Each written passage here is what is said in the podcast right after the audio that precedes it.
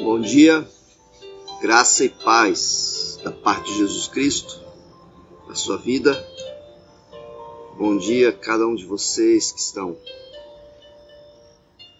me ouvindo, me vendo aqui nesse vídeo. Deus abençoe a tua vida poderosamente nesta manhã. Que seja uma manhã de graça, de vitória. Que seja uma terça-feira gloriosa na presença do, dos Deus que criou todas as coisas.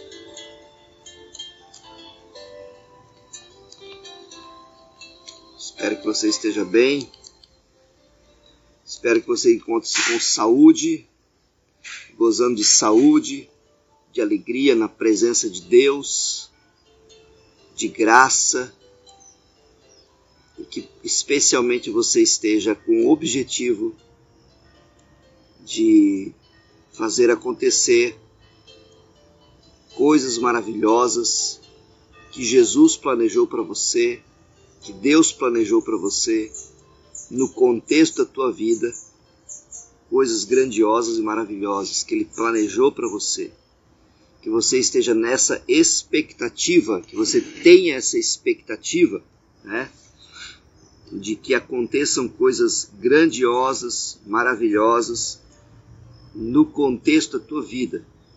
Que você não fique só como espectador, espectadora, olhando, observando as coisas acontecerem na vida das pessoas que buscam a Deus, mas que você seja o protagonista com o Senhor, com a pessoa do Espírito Santo, para que coisas extraordinárias, maravilhosas aconteçam na sua vida, para que o nome de Jesus seja conhecido através de você que essa parceria seja evidenciada cada dia mais na sua vida. Esse é o meu desejo para ti. Que a parceria que o Senhor planejou para você seja cada dia mais evidenciada na sua vida, cada dia mais operosa, gloriosa, em nome de Jesus.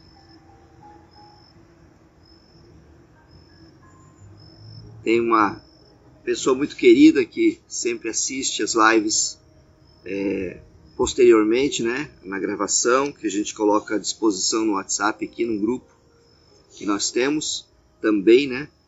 E eu quero orar por ela hoje, a irmã Neuza, é, pela saúde dela, que o Senhor esteja operando na vida dela a saúde de Deus. Nossa querida dona Neuza, que está sempre com a gente aqui, né? Seu Ari também. Que o Senhor abençoe a sua vida, que o Senhor restaure a sua saúde física, que toda complicação na coluna seja repreendida agora em nome de Jesus, seja revertida pelo poder do Senhor e agora seja restaurada no nome de Jesus, sua coluna seja restaurada pelo poder de Deus em nome de Jesus todas as articulações, todos os ligamentos, tudo que liga a coluna seja declarado agora curado. Declaro curado. O poder de Deus está sobre a sua vida em nome de Jesus. Amém e amém. Glória a Deus pela tua vida. Tem uma frase que eu estava lendo agora na meditação de hoje, né? Dizendo assim: se Jesus tivesse feito seus grandes milagres como Deus, né? Usado o poder de Deus somente, né, como Deus que Ele é, nós já poderíamos ficar muito impressionados com esses poderosos milagres que Jesus operou aqui na terra, né? Já seria de se impressionar. Mas o fato é que Jesus operou esses milagres com usando a fé pelo poder do Espírito Santo como verdadeiro homem, né? Ele ressuscitou mortos como homem, ele curou enfermos, leprosos, a, a doença incurável da época, que era a lepra, né? Ele curou. A lepra era uma doença terrível porque as pessoas ficavam, além de enfermas, elas ficavam solitárias sem a família. Eles tinham que ficar isolados num lugar, num, no lugar onde eles recebiam comida de longe, né? Normalmente era num lugar mais baixo, num vale. E lá o pessoal descia com a comida para eles. Então era Jesus curou essas pessoas É, então, quando nós descobrimos isso, que ele fez isso como homem, quando nós lembramos disso, nós podemos dizer que nós somos, que nós devemos estar insatisfeitos com essa, com essa realidade. Porque Jesus disse assim: Olha, agora vocês vão, agora é a vez de vocês. Em outras palavras, Jesus disse isso quando estava subindo ao céu, lá em Mateus capítulo 28. Agora é chegou a vez de vocês. Eu já cumpri e já recebi toda a autoridade e delego essa autoridade para vocês. Então agora chegou a vez de vocês. Vão, vão, curem enfermos, ressuscitem mortos, expulsem demônios. Tudo que toda autoridade me foi dada nos céus e na terra, Jesus disse. E eu delego essa autoridade para vocês. Então vão agora, é a vez de vocês. Então eu quero dizer para você, agora é a sua vez. Vá, anuncia a verdade da palavra. Mas se eu falar que a pessoa está curada, pastor, e ela não for curada, não é problema seu. É, o, o, nosso, o, o, nosso problema é que muitas vezes nós queremos fazer né, é é, é, é, é, com que as pessoas reconheçam e a nossa reputação pode ficar arriscada. Então a gente, nossa, mas se eu falar e não aconteceu, e daí? Qual é o problema? Jesus mandou você fazer. Jesus não falou né, que que, que, que, você deveria se preocupar com essas coisas. Ele mandou a gente fazer. E eu creio de todo o meu coração, se você abrir os seus lábios, se você abrir a sua boca, acontecerá. Deus vai fazer aparecer coisas maravilhosas para as pessoas reconhecerem Jesus na sua vida. Então agora chegou a nossa vez. Nós devemos ir. Então muitas vezes nós sentimos, nos sentimos muito limitados, né? Porque nós vamos pensar, e agora, se eu falar e não acontecer, e daí? O que a pessoa vai pensar não importa. Você está obedecendo o Rei dos Reis e Senhor dos Senhores, o mandamento daquele que criou todas as coisas. Você acha realmente que Deus é irresponsável com aquilo que ele fala? Você acha o que a única coisa que pode impedir é a incredulidade das pessoas. Agora, se a pessoa for incrédula disser, ah, ele está fazendo uma oração de religioso aí, Tá bom, tá bom, pode orar, tudo bem, não tem problema. Ela pode não receber também pela incredulidade, assim como aconteceu em Nazaré. O próprio Jesus foi até Nazaré e poucas pessoas receberam algumas umas poucas curas por causa da incredulidade e dureza do coração delas. Ficaram olhando para Jesus como, ah, aquele é irmão desse, né? Jesus é irmão dessas mulheres aqui que vivem entre nós, essas moças, desses rapazes, né? O pai dele é o José, o carpinteiro, filho de Maria, tal. Ah, Entendeu? Incredulidade. Foi por causa da incredulidade deles. Mas ele encontrou muitas pessoas crédulas. Ele encontrou pelo caminho uma mulher como uma mulher do fluxo de sangue, que estava sedenta para ao menos tocar nas vestes dele. Ele encontrou no caminho, nesse mesmo episódio, um homem chamado Jairo, que estava com a menina morta e foi, e foi ressuscitada, porque ele estava sedento ele encontrou um centurião romano que estava com um rapaz lá, o empregado dele, quase morrendo, e estava sedento, não precisou nem na casa dele. Ele encontrou muitas pessoas, uma viúva de Naim que estava a caminho levando seu filho para ser sepultado, que estava desesperada. Você está entendendo? Você vai encontrar muitas pessoas sedentas também. Você vai encontrar pessoas incrédulas, mas você vai encontrar muitas pessoas sedentas. Então, é fascinante o que Deus faz. É fascinante o que Jesus faz. É fascinante o que a palavra de Deus pode operar através de você. Agora, o que a gente precisa fazer é falar, abrir a nossa boca, manifestar o amor de Deus em gestos, em palavras, em atitudes que vão de encontro àquilo que o Senhor espera de nós. Jesus é o eterno Filho de Deus. Ele não é um ser criado que de alguma forma ascendeu à divindade, como algumas doutrinas afirmam. Você tem que, nós precisamos entender isso. As pessoas dizem assim, o espírito evoluído, né? Um espírito, um anjo muito perfeito de Deus. Não, Jesus não é um anjo, Jesus não é um espírito evoluído, Jesus é Deus. O Verbo se fez carne, a palavra de Deus revelada se fez carne e habitou entre nós cheio de graça e de verdade e vimos a sua glória, glória como a do unigênito do Pai, aquele que saiu de dentro do Pai, o mesmo, da mesma natureza, né? A mesma pessoa, em essência, a pessoa de Jesus. Os campos estão brancos e a colheita está pronta para ser ceifada. É verdade. A colheita está pronta. Ou seja, os campos estão brancos, Jesus falou. Lá em, lá em João capítulo 4. Olhem para os campos. As pessoas estão sedentas, estão desesperadas para que você fale do amor de Deus para elas. Jesus é inteiramente Deus, inteiramente homem, mas tanto a sua vida como a sua morte lhe ocorreram como homem. Então Jesus na vida dele aqui na terra, ele viveu como homem. A Bíblia fala que Jesus sofreu, né? Aprendeu, aliás, obedeceu, aprender, é, aprendeu a obedecer pelas coisas que sofreu. Coloquei a palavra invertida, a frase invertida, né? Ele aprendeu a obedecer pelas coisas que sofreu. Jesus foi tentado. A Bíblia fala que Jesus teve cansaço. Jesus dormiu no barco de cansado. Jesus teve sede. Jesus teve fome. Jesus chorou. Todas as características são de um ser humano. Não é de um espírito evoluído. Não é de um anjo. Né? então somente do Espírito de Deus. Jesus chorou, Jesus teve sede, Jesus teve fome, Jesus ficou irado, Jesus ficou cansado da viagem, lá em João capítulo 4. Ao fazer isso, ele se tornou um modelo que poderíamos seguir. Então, ele não tinha pecado, e era completamente dependente do Espírito Santo. A única coisa que diverge Jesus, a única divergência entre Jesus e nós, é que Jesus não pecou em absolutamente nada. Nada, nada, nada. Tudo que Jesus fez foi baseado na obediência à pessoa do Espírito Santo. Então, as obras sobrenaturais de Jesus não estão além do meu e do seu alcance.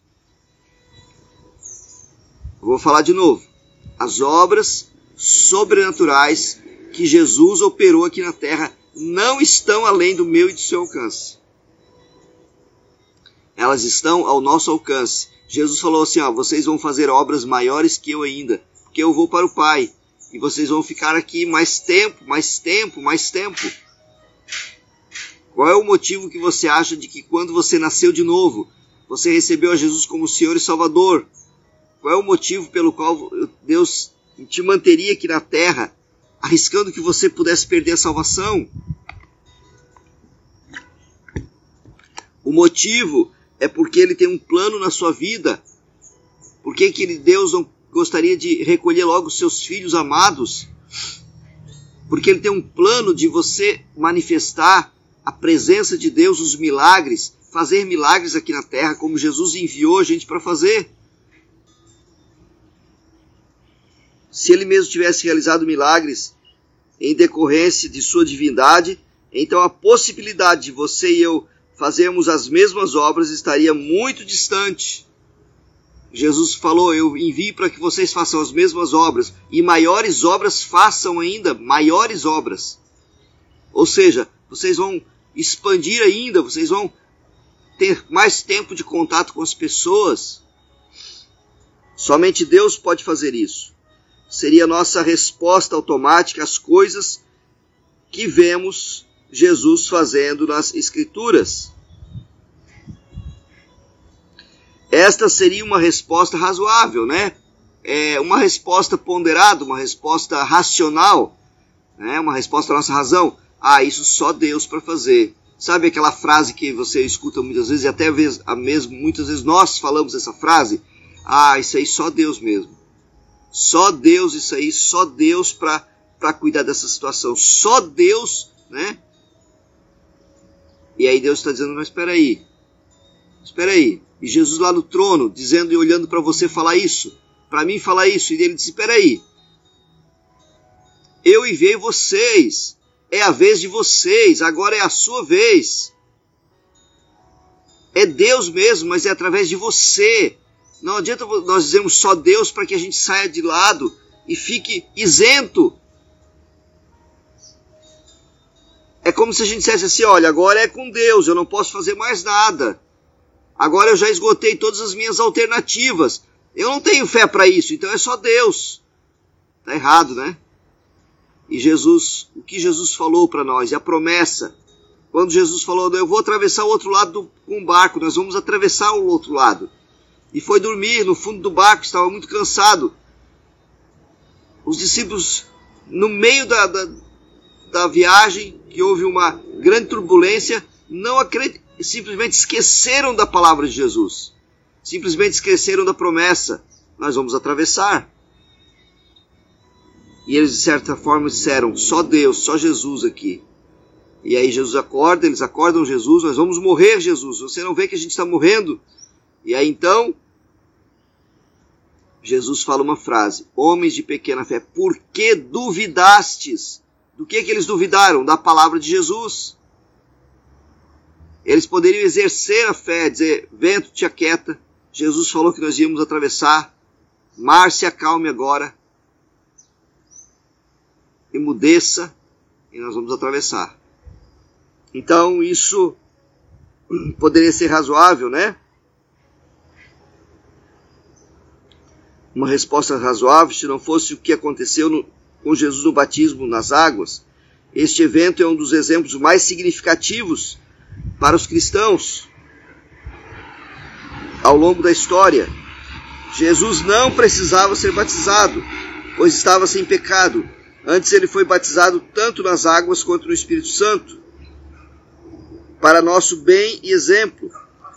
Foi isso que deu início ao seu ministério terreno, o qual foi seguido por sinais, maravilhas, milagres, embora fosse e seja ainda, né? Deus, ele andou no sobrenatural por causa do Espírito.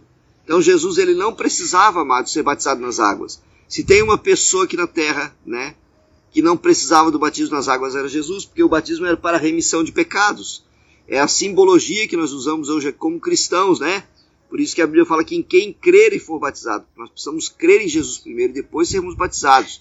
Nós precisamos ter a convicção do novo nascimento para que a gente entenda a importância do batismo, né? Então não adianta você batizar alguém também que não tenha convicção de que nasceu de novo. Ou batiza, mas depois garanta ela, né? Uma palavra, um estudo bíblico, um discipulado que, vai, que ela vai entender o novo nascimento. Mas aqui, fechando parêntese, Jesus não precisaria, mas ele deu início ao seu ministério a partir do batismo nas águas, com o batismo do Espírito Santo, foi para o deserto, jejuou 40 dias, voltou fazendo sinais e prodígios, milagres, né? Ele não precisava passar por esse processo, mas como verdadeiro homem, ele mostrou para nós, deu o exemplo de que nós precisamos passar pelo processo também, né? De observar algumas coisas na palavra de Deus que são importantes.